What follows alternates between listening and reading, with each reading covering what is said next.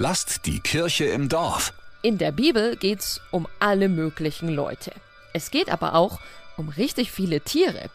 Sage und schreibe 130 verschiedene Tierarten, vom Adler bis zur Ziege spielen eine Rolle.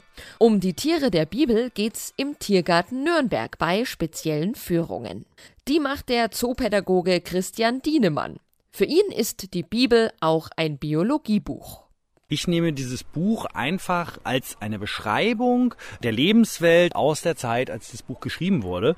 Und wenn ich in die Bibel reinschaue, dann sehe ich halt ganz viele Beschreibungen von Tieren, auch zum Teil wirklich sehr gute Beschreibungen von Tieren, auch wie Menschen mit Tieren umgegangen sind, welches Verhältnis sie dazu hatten. Und welche Wunder vielleicht was mit dem Verhalten der Tiere zu tun hatten.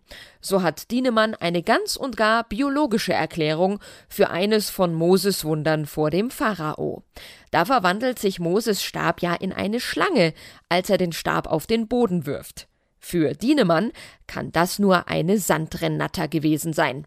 Die wird bis zu 1,20 Meter lang und lebt auch im Nürnberger Tiergarten. Bei Gefahr werden die ganz, ganz starr. Und man kann sich gut vorstellen, wenn man so ein Tier dann in die Hand nimmt, ne, dann als letzte Chance versucht, die doch wieder wegzukrabbeln. Und so kann man sich eigentlich diese Geschichte ganz gut erklären. Dieser Ast ist plötzlich lebendig geworden, ist zu einer Schlange geworden. Und das scheint der Ursprung für diese Geschichte zu sein. In der Bibel kommt übrigens auch der gute Umgang mit Tieren nicht zu kurz.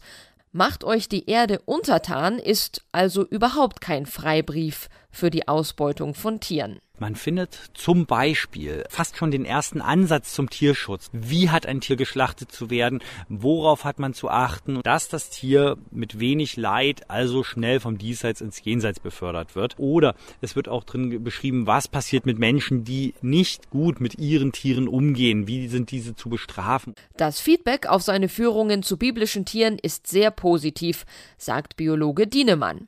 Klar, er kann mitreißend erzählen und er verrät viele Kleinigkeiten, die die wenigsten bisher wussten. Warum war das was Besonderes, dass Jesus mit dem Esel in Jerusalem einritt? Ja, der Esel war unrein. Ne? Jerusalem muss man sich vorstellen wie eine Fußgängerzone. Und der Esel muss vor der Stadtmauer angebunden werden oder draußen gelassen werden. Und Jesus ist einfach mit einem Esel reingeritten. Das wäre genauso, wenn jemand mit einem Ferrari durch die Nürnberger Innenstadt fährt. Der fällt auf. Wer sich für eine Sonderführung Tiere der Bibel interessiert, fragt direkt beim Nürnberger Tiergarten an.